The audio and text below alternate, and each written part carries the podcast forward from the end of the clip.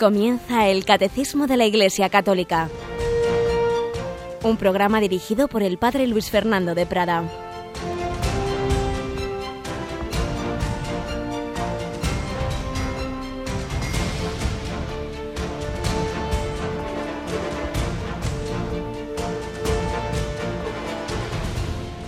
Muy buenos días, querida familia de Radio María. Comenzamos un nuevo día el comentario, la introducción de momento al catecismo de la Iglesia Católica. Un día en el que, como todos, celebramos muchos santos, porque no tenemos días para tantos santos de la historia de la Iglesia. Si tuviéramos muchos directores de cine tan buenos como Juan Manuel Cotelo, por ejemplo, que ayer hizo, nos presentó el preestreno de una película maravillosa, Maryland, Tierra de María, que se estrenará el 5 de diciembre y que os aconsejo a todos vehementemente. Estoy seguro que va a pasar con ella como con la última cima. Pues digo que si hubiera muchos directores de cine que hicieran películas de tantas historias bellas de santidad que ha habido en la historia de la Iglesia, es que vamos, teníamos un estreno cada semana. Pero por desgracia lo que solemos tener son las películas que sacan las cosas malas, verdaderas o, tergiversadas, de la historia de la Iglesia, en que evidentemente con tantos miles de millones de personas que hemos formado o formamos parte de ella, tiene que haber de todo, pero es mucho más lo bueno, son muchísimos los santos. Y hoy en España recordamos especialmente a San Leandro, oíamos hace un rato el resumen de su vida que nos hacía Yolanda Gómez, pero también a un joven jesuita del que voy a decir enseguida en nuestro comentario una palabra. Pero saludamos primero a Cristina Rubio. Buenos días, Cristina. Muy buenos días, padre. He visto que teníamos algunos correitos. Eh, por ejemplo, Esperanza nos escribe de cómo ayudar eh, a Filipinas. hombre, existen instituciones católicas de toda confianza, como es Caritas, como es ayuda a la iglesia necesitada. Yo creo que poniéndose en contacto con estas instituciones es la manera más segura. También teníamos algún correíto que nos habla de alguna persona que no voy a mencionar porque aquí creo que tenemos que intentar evitar las cuestiones más de tipo personal, pero de alguna persona bien conocida en España que hace siempre declaraciones totalmente contra el magisterio de la Iglesia y eso que es personas consagradas. Bueno, pues como hemos explicado estos días, está fuera de lo que es realmente la comunión en la fe. Eh, quien tenga que tomar sus decisiones disciplinares no somos nosotros, por tanto de eso yo no tengo nada que decir, pero que sepamos claramente que quien eh, una y otra vez está en contra del magisterio de la Iglesia y además a veces en cuestiones muy muy graves, pues evidentemente recordar lo que decíamos de los criterios, los criterios de verdad para el racionalista es simplemente su razón. Para un cristiano, un sentido amplio que incluye a nuestros hermanos protestantes, es lo que a él le dice la Biblia. Y para el católico es la fe de la Iglesia, como ella la ha interpretado en su historia y como en último término la interpreta con la asistencia del Espíritu Santo el magisterio, el magisterio de los obispos, del Papa, que son sucesores de los apóstoles. Pues sin más, vamos a entrar en ese primer momento, en ese primer comentario, para ir entonándonos, para ir pidiéndole al Señor que el ejemplo de los santos nos ayude en este nuevo día que comenzamos.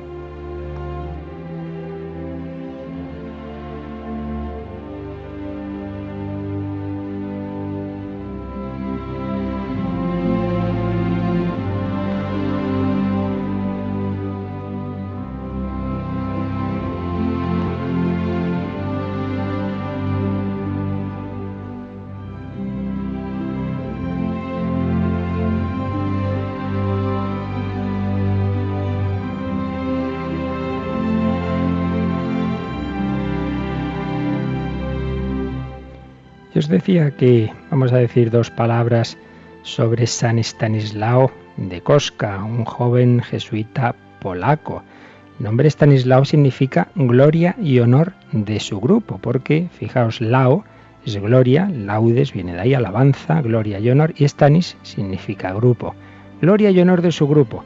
Y ciertamente Stanislao dio gloria y alabanza a Dios nuestro Señor dentro de esa querida nación tan marcada por la fe como es Polonia. Nació en 1550 y murió muy joven, cuando era novicio jesuita en Roma, en 1568, de una familia noble, una familia importante, educado pues con la nobleza, pero este joven sintió la vocación religiosa. Y tuvo gran oposición por parte de su familia, como tantas veces ocurre hoy día, hoy más que entonces, en que tantos padres se oponen a la vocación de sus hijos, que tienen para ellos proyectos de triunfo humano, pues esto le pasaba también a este, al padre de, de Stanislao, que puso todas las pegas, pero este joven huyó, se pidió el ingreso a la compañía de Jesús, los superiores la verdad es que dudaron, porque era una situación complicada, pero un joven movido por el Señor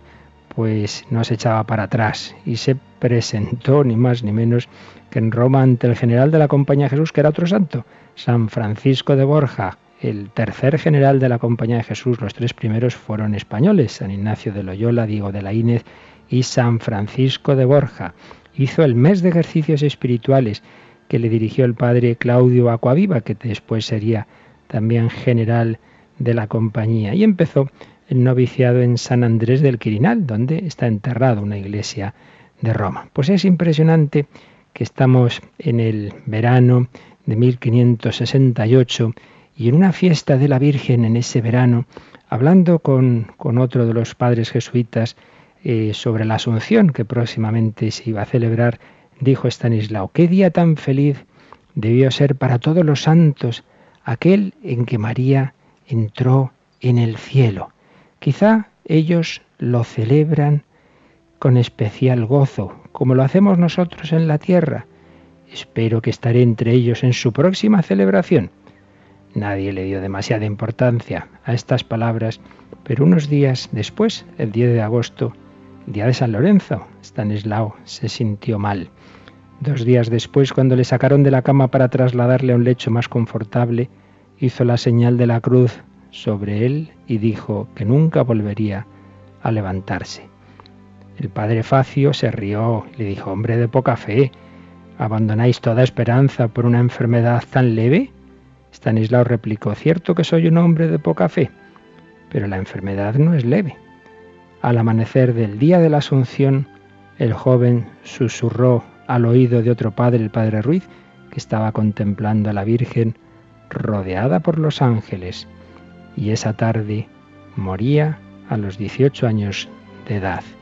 Y así celebró la Asunción de la Virgen, como él se lo había pedido. De hecho, le había escrito una carta a la Virgen pidiendo celebrar su Asunción en el cielo con ella.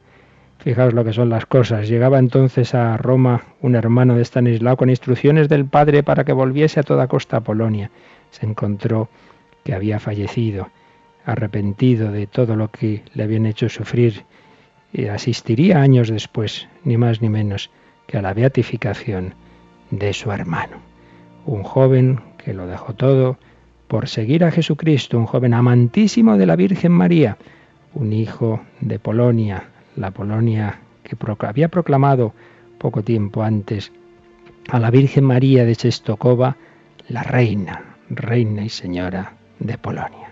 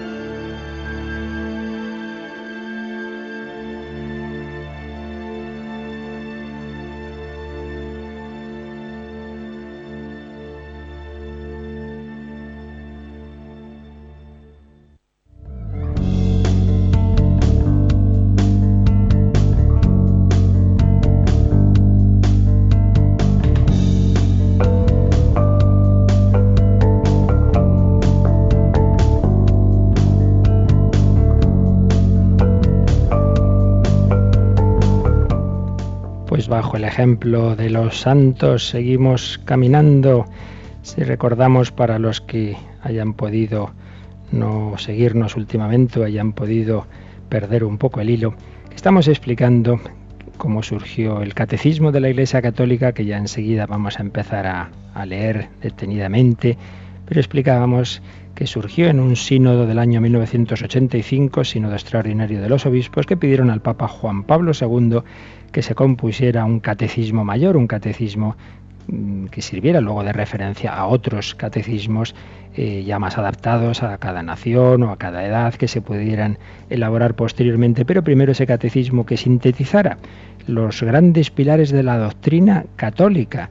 Primero porque eso siempre es muy bueno y conveniente tener una síntesis actualizada, la fe de siempre, pero expuesta en el lenguaje de hoy.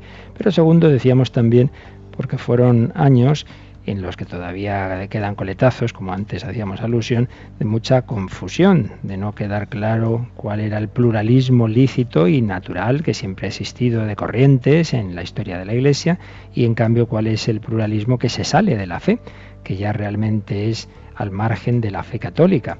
Y era necesario pues que eso estuviera así de una manera muy muy clara y precisa como referencia para todos. Precisamente antes de seguir, voy a leer un artículo de un compañero sacerdote de, Toledo, Juan Carlos Mateos, que en el boletín, en la revista semanal diocesana eh, de Toledo, se llama Padre Nuestro, está comentando, eh, está escribiendo algunos artículos sobre los teólogos que influyeron en el Vaticano II. Y uno de ellos fue otro jesuita, el padre Jean Danielú, cardenal, cardenal Danielú, que fue uno de los que en esos años anteriores al concilio os decía que había trabajado mucho en una renovación teológica, un gran conocedor de los padres de la Iglesia, conocedor de la historia de las religiones, en fin, un hombre realmente muy culto, muy conocedor muy también de la escritura y que buscó esa renovación de la teología, pero a la vez en esa fidelidad a la fe de siempre. Desde luego, más bien antes del concilio pasaba, digamos así, por un hombre moderno, por un hombre que, buscaba ese no quedarnos en lo de siempre. Y sin embargo, él es de los que también vio cómo mm, durante y después del concilio había corrientes que apoyándose o pretendiendo apoyarse en el concilio desvirtuaban la fe de la Iglesia, hacían esa hermenéutica de la discontinuidad que nos explicaba el Papa Benedicto XVI en aquel discurso que hemos estado siguiendo del 22 de diciembre de 2005, como si con el Concilio Vaticano II de repente empezara casi de cero la Iglesia y se perdiera eh, su tradición. Y este hombre tan moderno y este hombre que tanto había trabajado por la renovación de la teología, podía escribir cómo había que unir esas dos dimensiones, esa dimensión de actualización de la doctrina, pero a la vez eh, sabiendo que, que ante el mundo tenemos que mantener nuestra identidad, porque sí, es muy importante el diálogo con el mundo moderno, pero un diálogo en el que no perdamos nuestra fe, nuestra identidad. Y escribía, me parece que la Iglesia tiene que permitir al mundo moderno que se expansione en aquello que supone lo mejor de su propio ser. Por supuesto, hay muchas cosas buenas en el mundo moderno, vamos a escucharlas, pero también la Iglesia ha de combatir los peligros que el mundo lleva consigo. En otros términos, no tiene derecho a ser ingenua ante un mundo portador de valores y de venenos. Valores y venenos. Es necesario que dé un sí a los valores, pero también que tenga valentía para decir que no a los venenos que minan los dominios del pensamiento, la cultura y la vida moral. Y posteriormente, con certero diagnóstico, afirmaba, el problema postconciliar ha nacido de una confusión entre las tendencias auténticas del concilio y determinadas corrientes marginales. ¿Veis lo mismo que comentábamos eh, siguiendo al Papa aquel discurso del Papa Benedicto? Es que una cosa eran las corrientes que confluyeron en el Vaticano II de renovación teológica, movimiento litúrgico, movimiento ecuménico, el movimiento bíblico. Una cosa es eso y otra cosa eran esas corrientes que venían ya de influencias del mundo protestante, no cogiendo simplemente las cosas positivas, sino también eh, perdiendo lo que es la identidad católica, aquel movimiento que comentábamos, el modernismo teológico de principios del siglo XX, em, la teología de la secularización y de posteriormente también la teología mala, la de la, de la liberación, digo mala porque hay una que comentábamos que evidentemente entra en la doctrina católica, todo eso eran, fueron corrientes marginales, pero que no eran las que realmente eh, había aceptado el concilio. Pues bien, confusión entre las tendencias auténticas del concilio y determinadas corrientes marginales. Entonces dice, yo rechazo a los que han rechazado al concilio o algunas de sus orientaciones. Sabemos que en esa dialéctica inevitable siempre en la historia de la Iglesia y en toda institución entre tendencias que ante todo pues miran un poco hacia atrás y lo más importante es la tradición y, mantenernos pues en lo de siempre. Tiene su parte buena pero tiene su parte mala. Y la corriente contraria, pues lo importante es adaptarnos a los tiempos, mirar al futuro, mirar adelante, pues lo mismo, la vida en toda vida humana tiene que haber los dos componentes. Todos somos hijos de nuestra historia y fijaos que es gracioso que por un lado se habla mucho del progresismo y tal, pero muchos movimientos actuales son profundamente conservadores, como es el ecologismo, pues conservar nuestra naturaleza, como son todos los movimientos de tipo nacionalista, pues es mirar hacia atrás, mirar la historia, una cosa es que se cuente verdaderamente y otra cosa es que a veces se tergiverse, pero en cualquier caso tiene esa mirada hacia el pasado, el mantener las tradiciones de los pueblos, etcétera. Todos tenemos una mirada hacia atrás y a todos nos gusta conservar pues nuestra historia familiar, pues las fotos de, de, los padres, de los abuelos, etcétera, pero también debemos mirar hacia adelante. Eso es normal en toda institución y es normal también que haya personas que tiendan demasiado a una cosa o tiendan demasiado a otra. Pues bien, esto ocurrió con el Vaticano II, que algunos sectores pues se aferraron a que no se podía cambiar nada, que, que, los cambios que había hecho el Vaticano II eran negativos y acabaron en una postura terriblemente enfrentada a los papas, a Pablo VI, a Juan Pablo II, en algún caso, como sabéis, llegando incluso a ordenar obispos sin permiso del Papa, como hizo Monseñor Lefebvre, incurriendo automáticamente en la excomunión. Pues bien, Danielú, evidentemente como gran teólogo del concilio, rechazaba esas orientaciones de tipo conservador y, o hipertradicionalista que habían rechazado el Vaticano II. Pero a su vez añadía, no confundiré con estas corrientes a todo un pueblo cristiano que experimenta una clara reacción respecto a cierta degradación interna de la Iglesia, porque los cristianos piden que ésta les siga ofreciendo aquello que esperan de ella, un camino de salvación y una ayuda por medio de sus sacramentos, de su doctrina y de las orientaciones en el plano moral. Mi postura es plena fidelidad al concilio, pero al mismo tiempo reacción contra todo lo que mine la esencia de la fe y de los sacramentos. Él ya veía al cardenal Danelú que había doctrinas que realmente iban contra la esencia de la fe, que no eran adaptaciones, que no eran simplemente una modernización en aspectos eh, disciplinares, en aspectos concretos, eh, que ayuden a entender mejor la doctrina, sino que era cambiar la fe de la Iglesia. Y eso, pues él veía evidentemente que eso no es lo que había querido el concilio. Y decía, hay puntos que debemos precisar sobre los que todo católico debe prestar su asentimiento.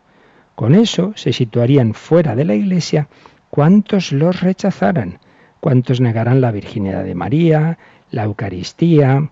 En la Iglesia hay muchas cosas discutibles, sobre las que se pueden expresar opiniones muy diversas, pero hoy es de suma importancia poner el acento sobre los elementos fundamentales y constitutivos de la fe. Pues esto es justo lo que unos años después de lo que casi 20 años después de lo que escribía el cardenal Jean Danielou, ya fallecido, es lo que hizo el catecismo, dejarnos claro cuál es la doctrina de la Iglesia, qué es lo indiscutible y, y que es en cambio lo que entra en ese pluralismo de opciones, de acentos, de ritos, etcétera, etcétera. Él no pudo ver ese catecismo que hoy día tenemos, ese gran regalo que nos permite tener claros los puntos, decía él, sobre los que todo católico debe prestar su asentimiento, su asentimiento. Y luego participó en el debate periodístico, digamos, sobre la auténtica recepción conciliar y nos cuenta que escribió, respondió a un abad que había escrito en un periódico francés, que había escrito que llegaría un día en que habría dos iglesias, una iglesia tradicional y otra progresista. Y decía el cardenal Daniel, yo rechazo tal pronóstico. No hay más que una iglesia, la que profesa el credo en toda su integridad, reconoce la autoridad del obispo de Roma y se aferra a la autenticidad de los sacramentos. Esa es la iglesia católica, la que profesa el credo, la que reconoce la autoridad del obispo de Roma y la que mantiene toda la liturgia, particularmente los sacramentos. Me parece algo secundario que englobe a hombres con distintas tendencias. Lo esencial es defender las realidades absolutamente fundamentales sin las cuales no existiría la Iglesia. Y esto lo decía un hombre que escribí también durante el pontificado de Pío XII, combatía en favor de la libertad, de valores básicos, una, una, batalla, dice, ante algunos tradicionalistas. Pues hoy tengo que afirmar la integridad de esos valores contra determinados progresistas, pero que nadie me venga diciendo que hay un catolicismo de derechas y otro de izquierdas. El catolicismo es implica asumir esa doctrina de la Iglesia, esa autoridad del Papa, esa liturgia católica. Y esto es lo que mm, decía este gran cardenal, este gran teólogo, que como decimos fue de los que influyó eh, mucho en el Concilio Vaticano II, pero que también tuvo que sufrir de ver cómo algunos, diciendo o amparándose aparentemente en el Vaticano II, pues luego lo que hacían en el fondo era desvirtuar la fe de la Iglesia. Ayer os mencioné que aunque estas aguas, gracias a Dios, ya están bastante más calmadas al cabo de los años y después del pontificado de Juan Pablo II, que, que fue eh, poniendo en claro pues todos estos puntos, luego del maravilloso magisterio de Benedicto XVI, pues como el Papa Francisco, los pocos meses que lleva, pues también vemos que en él se da esa síntesis de por un lado la fe, la fe de siempre, la espiritualidad, digamos, más tradicional eh, que podamos imaginar, y a la vez esa tremenda adaptación al mundo moderno, esa, esa revolución en las formas, que luego no es tanto. Los que ya tenemos algunos añitos, recordamos que el inicio del pontificado de Juan Pablo II, también muchos se quedaron perplejos de la de cosas eh, de formas y de estilo que cambiaba. Yo diría que muchas más en realidad. Juan Pablo II fue tremendamente revolucionario en infinidad de detalles, en el mismo planteamiento de un pontificado infinitamente más cercano a todas las personas y sobre todo un pontificado viajero. ese contacto con los medios de comunicación, esa adaptación de formas que a veces pues estaban tenemos que reconocer, pues muy anticuadas, pues del Papa ahí que iba a hombros de en la silla gestatoria, llevado por otros y, que difícilmente le podías ver, pues eso es lo que hemos vivido muchos, de poder saludar, de poder hablar, de poder participar en la misa privada, incluso, pues era una cosa impensable o prácticamente imposible o muy difícil en otros tiempos. Ciertamente, Juan Pablo II fue también un modelo claro de la fe de siempre, eh, pero en adaptación eh, de formas y de estilo y de lenguaje y de los puntos eh, que pueden cambiar en la disciplina de la Iglesia. Pero lo vemos claramente también en el Papa Francisco. Pues bien, tuvo un discurso que transmitimos en directo en, en Radio María en, el contexto de la Jornada Mundial de la Juventud de Brasil, tuvo un encuentro con los principales responsables del CELAM. CELAM es la Conferencia Episcopal Latinoamericana, donde se juntan representantes de todos los obispos de Latinoamérica. Y entonces ahí el Papa, en ese discurso, señaló algunos de los peligros de los peligros que se dan en, la Iglesia, él sobre todo evidentemente estaba hablando en la Iglesia que camina en esas naciones hermanas de, América, eh, que tiene que ver, es parecido un poquito a lo que nos explicaba Benedicto XVI más en general sobre las diversas hermenéuticas, las diversas maneras de interpretar el concilio, decía el Papa Benedicto, pues aquí el Papa Francisco, de cómo a veces el mensaje del Evangelio, decía él, se interpreta fuera del mismo mensaje evangélico y fuera de la Iglesia, como a veces no eh, asumimos el Evangelio en su propia tradición de la Iglesia, sino desde otras categorías. Y entonces nos hablaba de la ideologización del mensaje evangélico, es decir, cuando la revelación, cuando el Evangelio lo tomamos desde unas determinadas ideologías y adaptamos el Evangelio a la ideología, en vez de hacer la adaptación de la ideología al Evangelio, que es lo que tenemos que hacer. Y ponía ejemplos, no, no pretendía ser exhaustivo, pero ponía cuatro ejemplos que podemos recordar hoy, porque de nuevo son ejemplos de cómo podemos mm, interpretar mal eh, la doctrina de la Iglesia, el mensaje evangélico o el Vaticano II. ¿no? Primer ejemplo que ponía, el reduccionismo socializante. Reduccionismo socializante, es decir, reducir el mensaje del Evangelio a simplemente sus consecuencias sociales. Dice, se trata de una pretensión interpretativa en base a una hermenéutica según las ciencias sociales.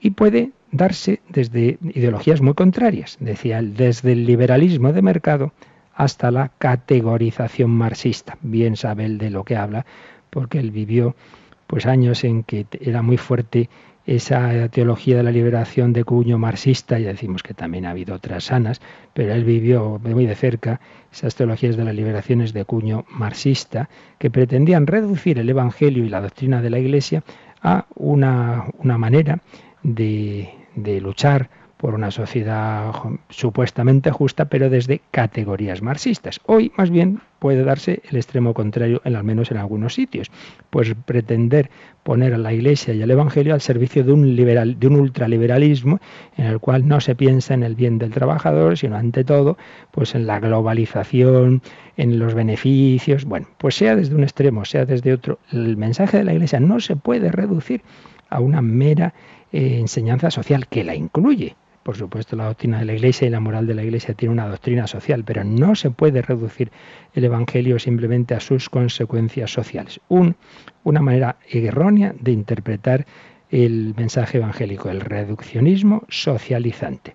Segundo ejemplo que ponía el Santo Padre Francisco, la ideologización psicológica. ¿A qué se refería? Se trata de una hermenéutica elitista que reduce el encuentro con Jesucristo y su ulterior desarrollo a una dinámica de autoconocimiento. Esto estaba menos presente hace 40 años, pero hoy día se ha desarrollado mucho en estos tiempos de la posmodernidad, de la nueva era, de los cursos de autorrealización, de meditación, de no sé qué. Bueno, como en todo hay aspectos aprovechables en todo en esta vida, pero el peligro en este caso es justo el contrario del anterior. Si en el caso anterior es reducir el Evangelio a la acción social, aquí es reducirlo a sentirme bien, a que yo internamente pues tenga mucha paz, entonces estoy haciendo no sé qué curso de control mental y entonces leo el Evangelio y, entre el Evangelio y la psicología y las respiraciones y no sé qué, yo me siento muy bien. Entonces decía el Papa, esto termina por resultar una postura inmanente autorreferencial. ¿Qué quiere decir esto? Pues que acaba encerrándome en mí mismo, que yo me sienta bien, y luego los, los pobres se mueren de hambre allá ellos. Oiga, pues mal está lo anterior y mal está esto. ¿Cómo puede ser que el cristianismo sea para que yo simplemente me sienta bien? Esta postura no sabe de trascendencia ni de misionariedad, claro, lo importante es que yo esté bien. Y entonces la religión en función mía. Y yo rezo, pero para sentirme bien, para estar a gusto conmigo mismo y para ser feliz. Que por supuesto, cuando uno vive el cristianismo es feliz, pero no es que eh, sigamos a Cristo para ser yo feliz, porque eso sería poner a Jesús en función mía. Por tanto, segunda manera errónea de interpretar el mensaje evangélico y en definitiva la doctrina de la Iglesia, reducirlo a algo para mi bien psicológico, ideologización psicológica. Repito, esto no quiere decir y es un tema del que un servidor habla muchas veces en otros programas, no quiere decir que de hecho cuando uno sigue a Cristo acaba eso siendo muy bueno psicológicamente para uno, por supuesto, por supuesto. Pero digamos que eso tiene que ser como la consecuencia, no lo que yo busque directamente, porque si no al final, repito, estamos poniendo a Dios en función mía.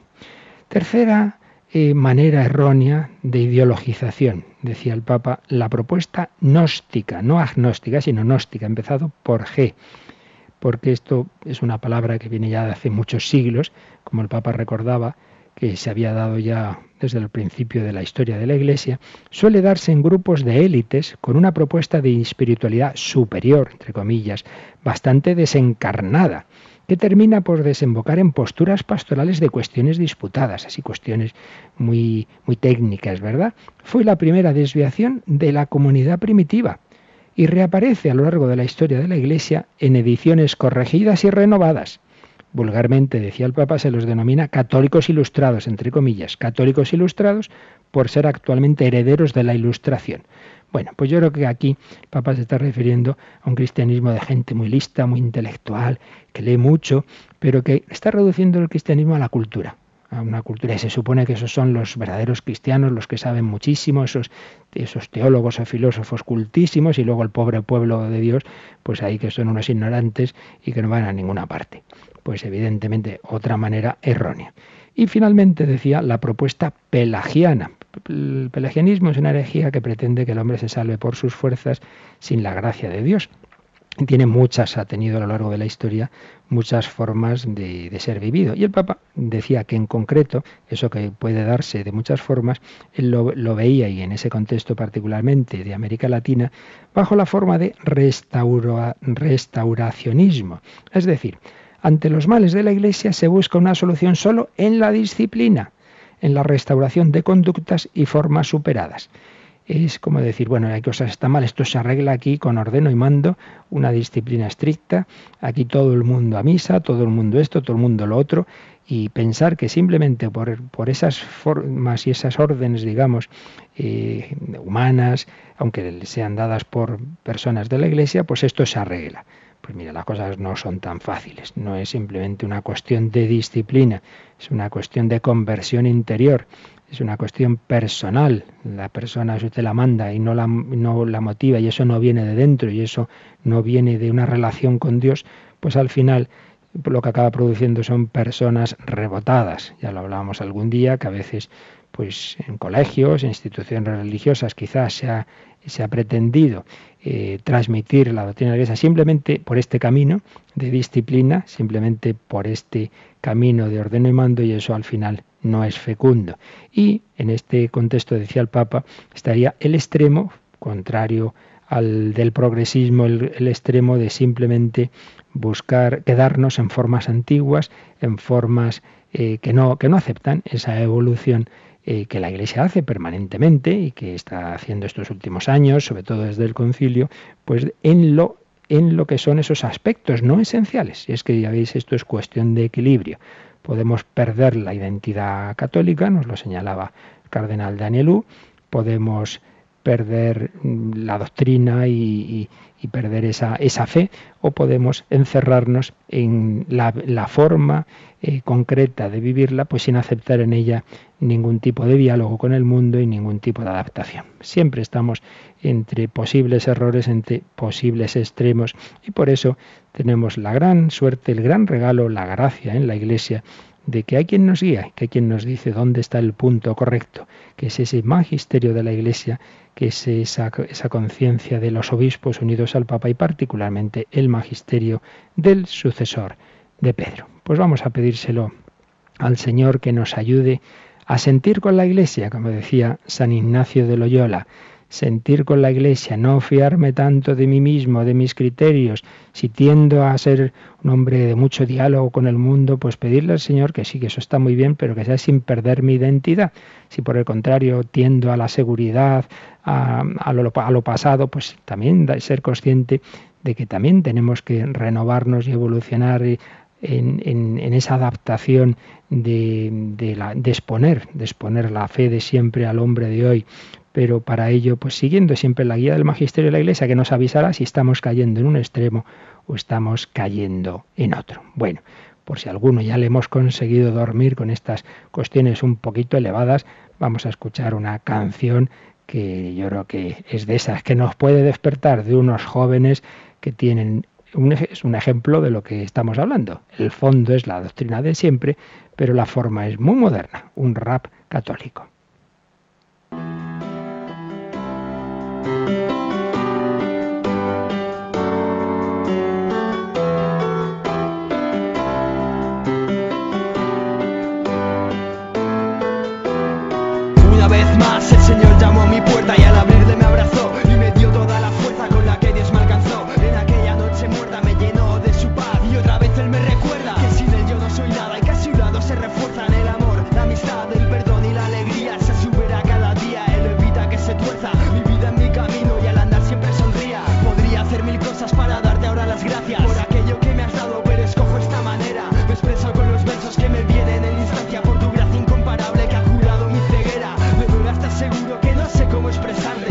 Lo que siento así tu aliento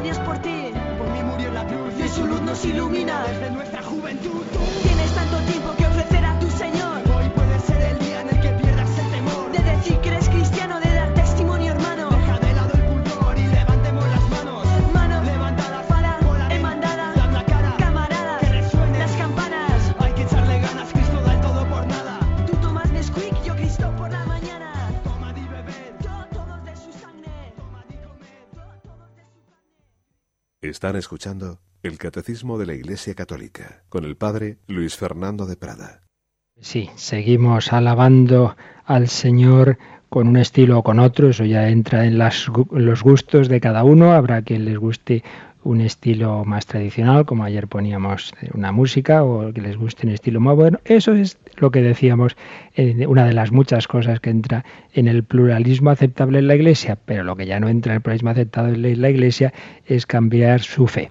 Pues vamos en los minutos que nos quedan a acabar de resumir brevemente, y nunca podemos decir todo, ese discurso que hemos estado siguiendo en estos días, hablando de este tema de la correcta interpretación del Vaticano II, en cuyo contexto está el catecismo, porque en esa eh, gran obra de poner al día, digámoslo así, todos los grandes libros de la Iglesia que se ha producido en los últimos 50 años.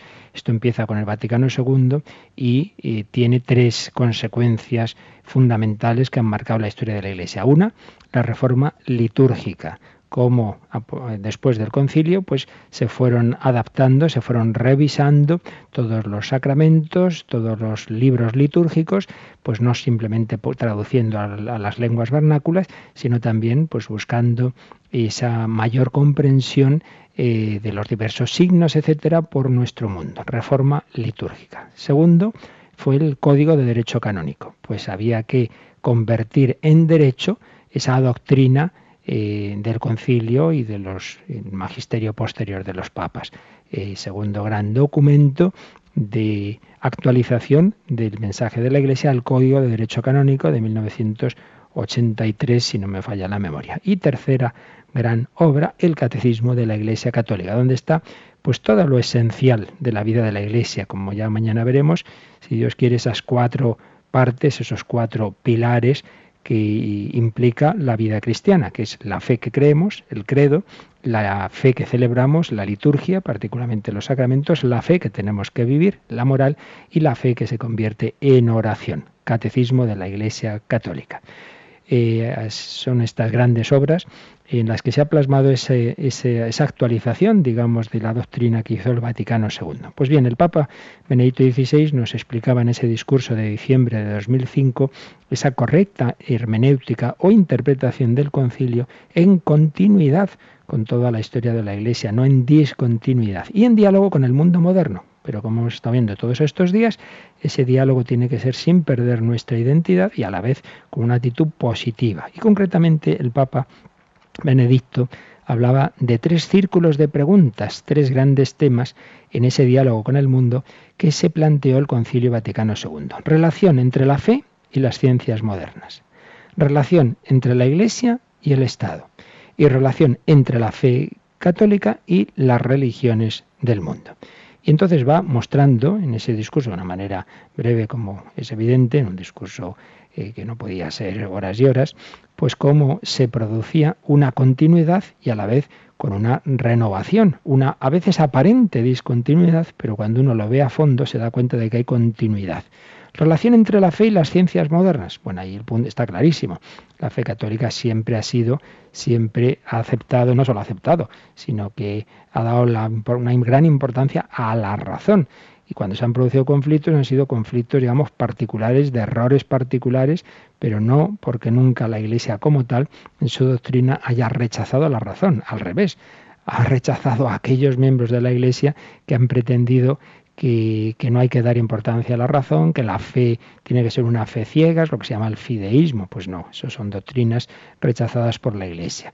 Por tanto, por supuesto, aceptación de las ciencias modernas, las ciencias naturales, eh, no repetir errores de, del tipo aquel de Galileo, eh, y también la ciencia histórica, es decir, aprovecharnos, y en este sentido, para la interpretación de la Biblia, de lo que nos pueden dar esos métodos histórico-críticos que ayudan a conocer la historia de los textos y tal. Pero una cosa es eso, Y otra cosa es reducir la exégesis, la interpretación de la Biblia a ese nivel puramente del texto histórico. Esto el Papa Benedicto, pues los puntos que ha insistido mucho y en, en su libro Jesús de Nazaret, pues nos explicaba cómo la exégesis no puede quedarse en ese nivel, pero tiene que aprovecharlo.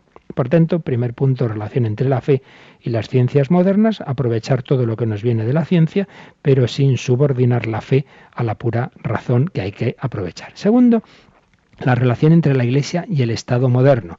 Pues aquí vienen los conflictos desde la Revolución Francesa, un Estado que no aceptaba a Dios y un Estado que al principio era absolutamente beligerante contra la Iglesia y que, bueno, luego según las épocas eh, ha pasado de unos, una relación más o menos conflictiva o más o menos de tolerancia, etcétera. Y como la Iglesia pues rechazó muchas de esas doctrinas modernas.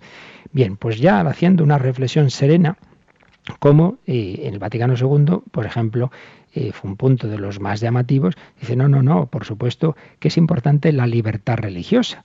Y algunos decían, anda, pues si antes la Iglesia condenaba la libertad religiosa y ahora la, la, defiende, entonces parece que hay discontinuidad. Pues no la hay, porque es lo de siempre, hay que conocer las cosas. La libertad religiosa condenada antes y ahora es una libertad que viene del indiferentismo, que es decir, no, si todas las religiones son iguales, ¿qué más da?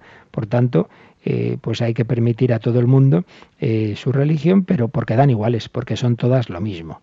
Bueno, pues eso evidentemente sigue la Iglesia sin pensar eso, como no podía ser de otra forma. Pero en cambio, ¿por qué el Vaticano II nos habla de la libertad religiosa? Pues porque en base a la dignidad humana, cada persona, aunque pueda estar equivocada, tiene el derecho a buscar a Dios y a buscar la religión y a practicarla desde su conciencia. Y no puede ser nunca nadie obligado por la fuerza, nunca puede ser obligado por la fuerza a asumir una religión o no se le puede prohibir el, cambio, la conversión, etcétera, etcétera. Y esto es lo que el Vaticano II dice, por supuesto, la importancia de la libertad religiosa, pero no porque ahora la Iglesia sea relativista y diga da igual cualquier religión, ¿veis? Parece que hay descontinuidad, pero realmente no la hay. Y lo mismo en el tercer punto, relación entre la fe cristiana y las religiones del mundo. Quizá antes se tendía mucho a decir las cosas de una manera muy simplista. Hay una religión verdadera y todas las demás son falsas. Hombre, dicho así, es como una manera de menosprecio de todo lo bueno y positivo que puede haber, porque Dios siembra su, su, palabra y da la luz a todos los hombres. Entonces, claro que hay muchos elementos de verdad, y muy particularmente en nuestros hermanos cristianos que tienen el bautismo, que tienen la Biblia, y que luego les faltan otros aspectos. Entonces, eh, el, esos diversos documentos de Vaticano II, de diálogo con las religiones es aceptar y ver lo bueno y positivo que hay en toda, que puede haber en cualquiera de pero eso no quiere decir de nuevo que se haya caído en el indiferentismo, en el sincretismo, que da igual ser esto que lo otro. No, no, la Iglesia sigue con la conciencia de que la plenitud de la revelación, la plenitud de la verdad nos la ha traído Jesucristo y que la plenitud de la doctrina de Jesucristo se mantiene íntegramente en la Iglesia católica y que todos los elementos de verdad y de salvación están en la Iglesia Católica, no están en esa plenitud en las demás comunidades, lo cual no quiere decir que no tengan muchos elementos de verdad y que una persona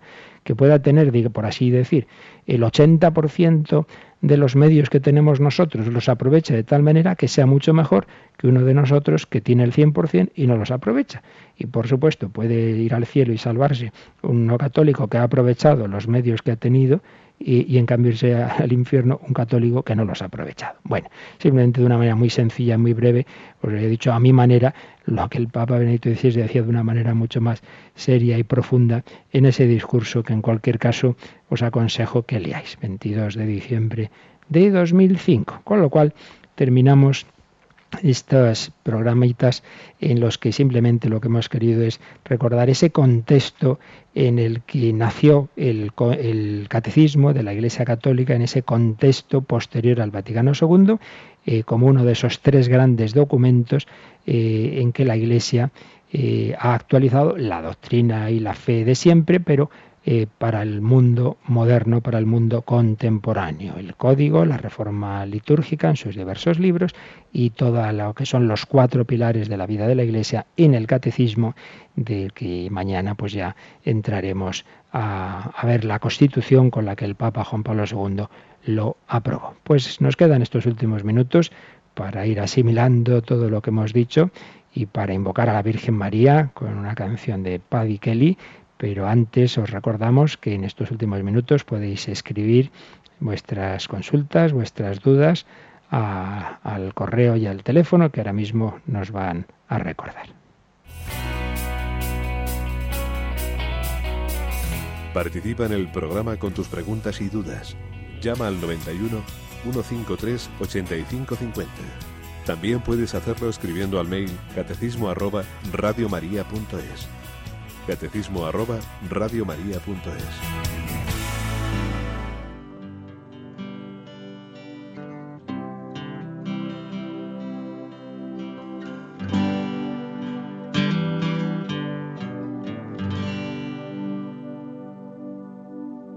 sky to the mountain to the river to the valley. To my hometown. To my country. To the place where I was born. To my mother, to my father, to my sisters and my brothers, to my friends and myself, to those I love so well.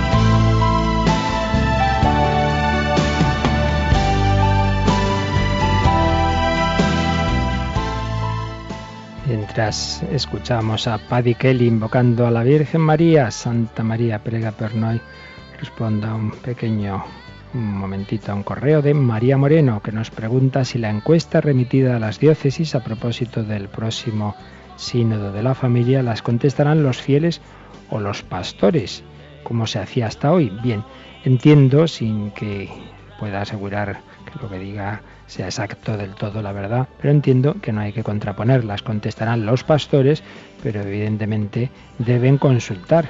Por eso son encuestas que reciben los obispos, que a su vez envían a las parroquias, a diversas instituciones, y que eh, se supone que es así, que los párrocos, los sacerdotes preguntan de esas cuestiones a sus fieles, envían esas respuestas a los obispos y los obispos a su vez a Roma. Este es un tema, por cierto, que explicó Monseñor José Ignacio Munilla en su programa Sexto Continente hace un par de semanas, que en algunos medios de comunicación lo habían contado como si lo que se consultara fuera de que qué nos parecía la doctrina de la Iglesia, como si esa doctrina eh, pudiera cambiarse. Y evidentemente no es esa la consulta. Lo que las preguntas que se hacían es cómo se viven esa doctrina, si por ejemplo si se conocen o no en las diversas parroquias los métodos naturales de, regulación de la natalidad, eh, qué problemas existen en, en, cada parroquia, pues en, los diversos matrimonios, pero no, evidentemente, eh, qué les parece esa doctrina para ver si la cambiamos. Son esas lecturas que hace determinada prensa eh, que parece como que pretenden de nuevo lo que pasaba, lo que hemos estado explicando del concilio, pues ahora se quiere, algunos lo quieren aplicar al Papa, como si ahora este Papa fuera la discontinuidad. Ahora de repente, pues un Papa que cambia la doctrina. Pues evidentemente la cosa no va por ahí. Seguimos invocando a la Virgen María, Santa María, prega per noi.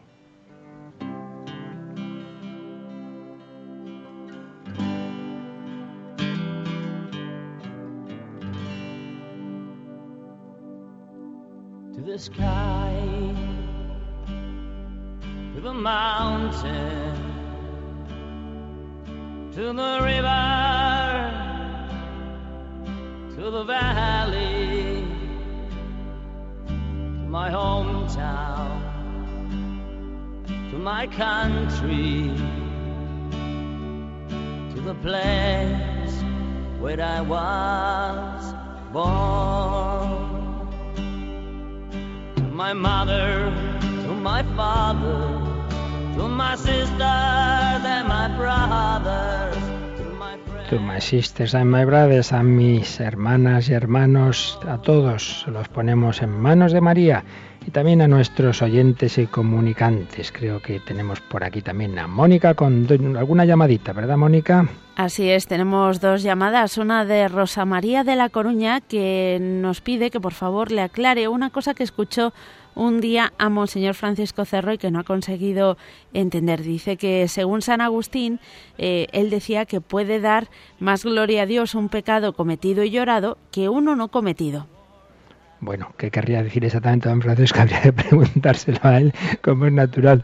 Yo no soy su intérprete, pero bueno, puedo entender que lo que se querría decir don Francisco es lo siguiente, que puede haber un pecador que luego se arrepienta de tal manera y llore tanto sus pecados que acabe siendo más santo que una persona que no ha cometido esos pecados, pero que es muy tibia. Y de hecho, en la historia de la Iglesia tenemos muchos santos que han sido grandes pecadores, pero que esos pecados, evidentemente una vez arrepentidos y llorados, les han llevado a lo que Jesús decía de aquella mujer pecadora pública que nos cuenta San Lucas en el capítulo 7, al que mucho se le perdona, mucho ama. Uno puede amar más después de haber pecado. ¿Y qué otra llamada tenías? Pues también nos ha llamado María Dolores de Madrid, eh, que bueno, pues hablando de esta actualidad tan terrible de Filipinas, Mm. nos comentaba que como Dios siendo tan misericordioso permite estos desastres naturales, que por favor se lo expliquen que le quita un poco la fe, le hace dudar. Bueno, la misma pregunta tuvimos ayer y además justo también cuando quedaba un minuto y es que son temas que en un minuto no podemos dentro dentro de que aquí si es que siempre lo digo si es que está la pregunta Mónica que estuvo conmigo en un grupo de jóvenes en la universidad pues decía es que siempre al final acabamos en lo mismo no los temas de cómo se junta eso el amor de Dios que Dios es omnipotente con, con la libertad humana y sobre todo el tema del sufrimiento al final es la gran cuestión. Pues ante todo hay que acudir al Señor, hay que mirar a Cristo crucificado y hay que decir, bueno, y como Dios permitió que su Hijo eterno, el Hijo de Dios hecho hombre, muriera con treinta y pocos años en la cruz como un criminal, bueno, es el misterio del dolor, es el misterio de que Dios permite el mal, que es fruto no de Dios, sino de la libertad humana, en último término, eh, evidentemente en, en- pecados concretos, pero también en el caso de las catástrofes naturales uno dice, oiga, no, esto no lo ha hecho ningún hombre, no, no son una bomba, de acuerdo. Es un mundo creado, todo mundo material es un mundo limitado, un mundo en el que Dios había dado al hombre el privilegio, el regalo de no tener que pasar por la muerte y que sin embargo eso lo perdió por el pecado original. Dios permite ese, pecado del hombre porque respeta su libertad, Dios permite que entre en el sufrimiento en el mundo, pero lo permite porque a pesar de todo lo malo, puede sacar un mayor bien. ¿Cuál es el bien? Pues el cielo, la vida eterna. Claro, si todo terminara en esta vida y uno di- dijera, pues fíjate, ha habido personas que han vivido unos pocos años, han acabado de mala manera y, y todo termina aquí. Pues es también como si todo hubiera terminado en la cruz. Por eso al final hay que mirar a Jesucristo, pero Jesucristo su vida y su historia no termina el Viernes Santo, no termina en la gran injusticia de la cruz, termina en la resurrección. Por ello, si Dios permite el mal, que es fruto, repito, de en último término, de nuestro pecado y de que somos limitados y somos criaturas, si Dios permite el mal es porque puede sacar un mayor bien. Lo hizo con la resurrección de Cristo y lo va a hacer con la resurrección y la vida eterna de todos. Todo aquel que a través del sufrimiento se haya acercado a Dios, pues al final dará gracias del sufrimiento. Y termino diciendo una cosa que ayer la pensaba yo viendo esas noticias. Siempre que hay este tipo de catástrofes naturales, que muchas veces además son precisamente en países pobres, es curioso que los que nos entran estas reflexiones y estas dudas es a los que estamos en los países ricos. Pero esas personas pobres y humildes, que son las que están sufriendo, nunca dudan de Dios. ¿Cuántos ejemplos nos cuentan los misioneros de que todos los que están ahí sufriendo esto, en vez de decir, ay Dios mío, tal, lo que hacen es acudir al Señor, rezar y pedirle que les ayude? Pero ellos no dudan, somos nosotros, hombres de poca fe, que ante el sufrimiento estamos tan acostumbrados al bienestar que todo eso pues nos hace dudar. Pues vamos a pedir a la Virgen María que estuvo al pie de la cruz, por un lado que tengamos esa caridad, que es lo importante, que reaccionemos, que ante todo tipo de sufrimiento pues ayudemos, como nos preguntaban al principio del programa, busquemos formas de ayuda a Filipinas y a todos los sufrimientos, pero por otro lado, que no que eso no nos quite la fe, sino que sepamos que Jesús ha vencido con su resurrección. Pues así le pedimos que empecemos este día de San Leandro y San Estanislao de Cosca en su nombre. La bendición de Dios Todopoderoso, Padre, Hijo y Espíritu Santo, descienda sobre vosotros y hasta mañana, si Dios quiere.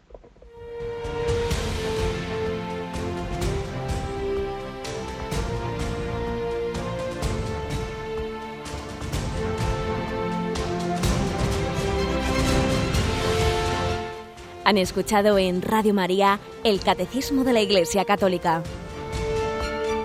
un programa dirigido por el Padre Luis Fernando de Prada.